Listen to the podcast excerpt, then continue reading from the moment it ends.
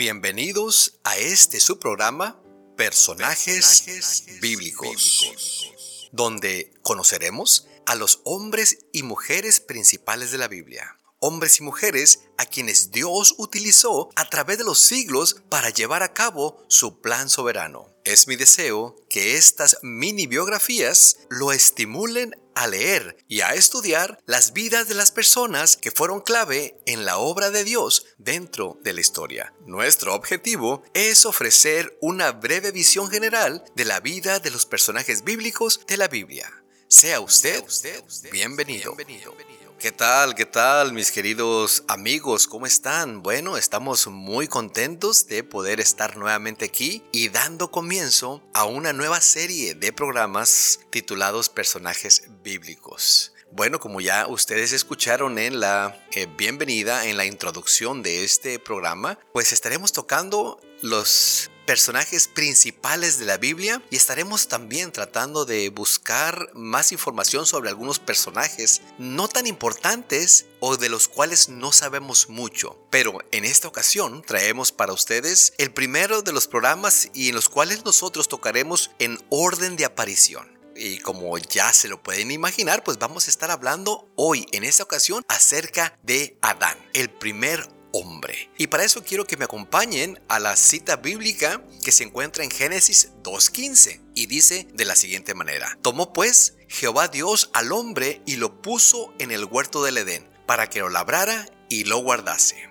Bueno, la primera de las características que nosotros pudiéramos eh, mencionar acerca de este personaje, Adán, es que su característica principal era su inocencia. Él estaba completamente libre de todo mal en su corazón no había maldad. Es por eso que pudiéramos nosotros resaltar que su inocencia era una de sus características más notable. Y pues el hecho más destacado, pudiéramos decir, es que Adán fue el primer ser humano aquí en la tierra. Conocemos y sabemos pues que Adán vivió 930 años desde el comienzo de la historia. No sabemos exactamente la fecha, pero sí sabemos que él según el relato bíblico, según el registro bíblico, él vivió 930 años. Y pues su nombre, Adán, significa humanidad. Si usted quiere conocer más acerca de él, le invito a que lea los primeros cinco capítulos de la Biblia.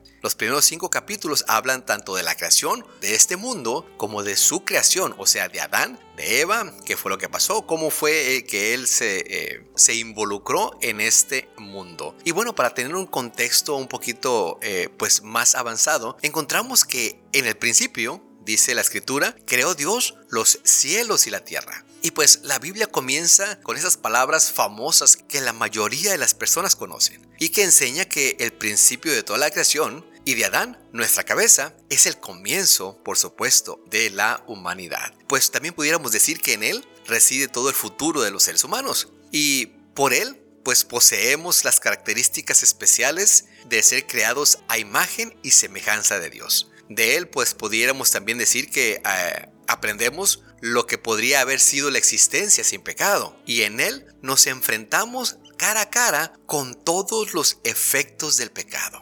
Y pudiéramos, eh, pues brevemente decir que eh, en la vida de Adán podemos encontrar lo que Dios quería para la humanidad en términos generales, que Dios quería que nosotros en este caso Adán y después su esposa Eva, vivieran para siempre, sin pecado, sin maldad, sin enfermedades, sin dolor, pero encontramos que pues desdichadamente Adán y su esposa Eva tomaron una decisión que llevó a la raza humana hacia el pecado, hacia la miseria y tristemente pues hacia la muerte también. Pero Dios pues no los dejó a ellos ni a toda la humanidad sin esperanza. Él por supuesto prometió que un descendiente de la mujer algún día vencería el mal, y en especial, por supuesto, al malvado, al maligno, representado como una serpiente en el huerto del Edén. Hablando de Satanás, que había utilizado la serpiente, Dios explica que vendrá alguien o sea, Jesucristo, que le heriría la cabeza, lo cual significa que al final el diablo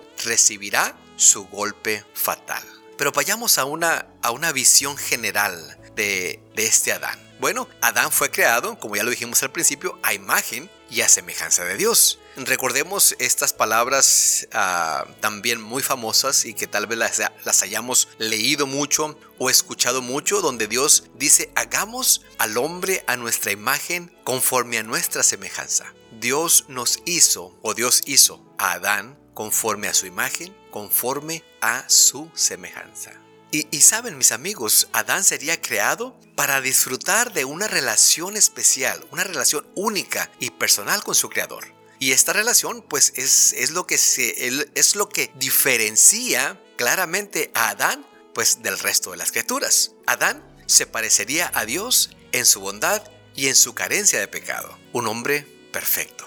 Sin embargo, como ser creado, Adán sería susceptible de sufrir tentaciones. Después podemos encontrar, si seguimos estudiando y si seguimos leyendo acerca de Adán, encontramos que a Adán se le concede un señorío, se le concede señorear sobre toda la creación. Esto es muy importante porque aquí encontramos que Dios también delega responsabilidades y con esas responsabilidades pues hay que dar eh, frutos. Él iba a ser el jefe, por así decirlo, al que se le había puesto ahí para que él señorease sobre los demás. Era un mayordomo, era un administrador. Y por supuesto cuando encontramos ahí cuando Adán ve que todos los animales tienen pareja, cuando él está trabajando ahí en el Edén y está poniéndole dos nombres a los animales, encuentra de que él no tiene una compañera. Y ahí es donde Dios eh, vemos que le da una ayuda a él. Pero podemos encontrar algo muy interesante.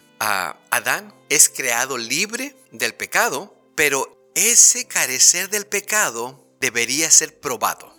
Eva, la compañera de Adán, es la primera en ser tentada por Satanás, que por supuesto le habló en forma de serpiente. Tristemente, pues Eva resulta engañada por la serpiente y tristemente desobedece a Dios comiendo del fruto que les había prohibido anteriormente. Después, Eva le pide, fíjense, algo interesante aquí. Eva le pide a Adán que se una a ella y coma también del fruto prohibido. Adán, tristemente, no se resiste al ofrecimiento de Eva. Come siendo plenamente consciente de que está actuando mal quiero que me acompañe rápidamente o que escuche por lo menos esta cita que le voy a leer que se encuentra en 1 de Timoteo 2.14 y dice de la siguiente manera, ahora bien, no fue Adán el engañado por Satanás, la mujer fue la engañada y la consecuencia fue el pecado. 1 de Timoteo 2.14. Eva fue la engañada y tristemente Adán no fue engañado. Él sabía lo que Eva había hecho y tristemente decidió obedecer a Eva y desobedecer a Dios.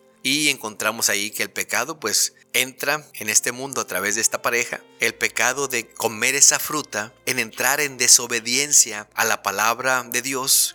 Y Adán y Eva pues creen las mentiras de Satanás y ponen su propia voluntad por encima de la de Dios. Sabe mi querido amigo, eh, Dios le dejó muy claro a Adán de todo árbol del huerto podrás comer, mas del árbol de la ciencia, del bien y del mal, no comerás. Y pues cuando, a pesar de ello, Adán y Eva decidieron comer del fruto prohibido, el pecado entró a la raza humana con todas sus terribles consecuencias. Y encontramos, por ejemplo, que se encontraron Adán y Eva que estaban desnudos y les dio vergüenza. Cuando escucharon la voz de Dios que se pasaba, que se paseaba en el Edén y buscándolos, ellos en lugar de ir hacia Él, se escondieron. Hubo un rompimiento en esa comunión íntima que tenía Dios con ellos, con Adán y Eva. Y ellos con Dios, por supuesto. Hubo, por supuesto, un conflicto. Ahí Adán le reclamó a Dios, la mujer que tú me diste me engañó. Por supuesto, eso ya es echarle la culpa a Dios. Había también, por supuesto,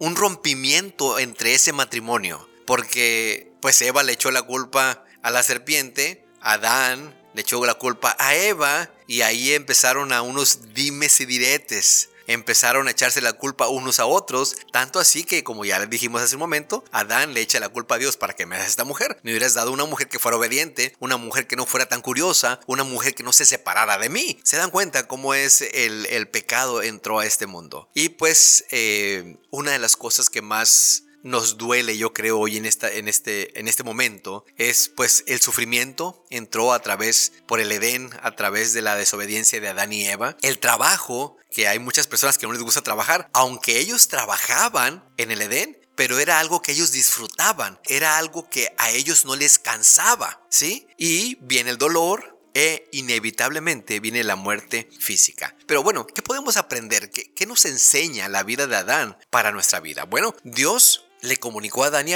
Eva su voluntad de forma directa. Ah, se hablaban, por decirlo de alguna manera, de tú a tú. Se hablaban en persona, directa y clara. Y pues hoy día Dios, Él nos habla de la misma manera, solamente que ahora es a través de su palabra de la Biblia. Y bueno, mi querido amigo, quiero hacerle tres propuestas. Decide escuchar cuando Dios comunique su voluntad. El Señor, personalmente y con claridad, le impuso una limitación a Adán. Por supuesto, no comer del fruto del árbol que estaba en el centro del huerto. También le dijo exactamente lo que sucedería si comía de ese fruto. Sin embargo, Adán decidió desobedecer a Dios y hacer las cosas a su manera. Hoy día, usted se puede evitar muchas tristezas, muchas penas y muchos dolores observando directamente a Dios y haciendo las cosas como Él enseña. También decide escuchar a Dios cuando Él se comunica con usted a través de su palabra, o sea, la Biblia. Es obvio que Dios se comunicaba con Adán de forma pues diferente, como se comunica con su pueblo en la actualidad. Hoy Dios revela su voluntad en la Biblia. En ella se puede descubrir todo lo que es necesario saber para vivir y ser perfectos. Fíjense lo que dice 2 de Pedro 1.3. Mediante su divino poder, Dios nos ha dado todo lo que necesitamos para llevar una vida de rectitud. Todo esto lo recibimos al llegar a conocer a aquel que nos llamó por medio de su maravillosa gloria y excelencia.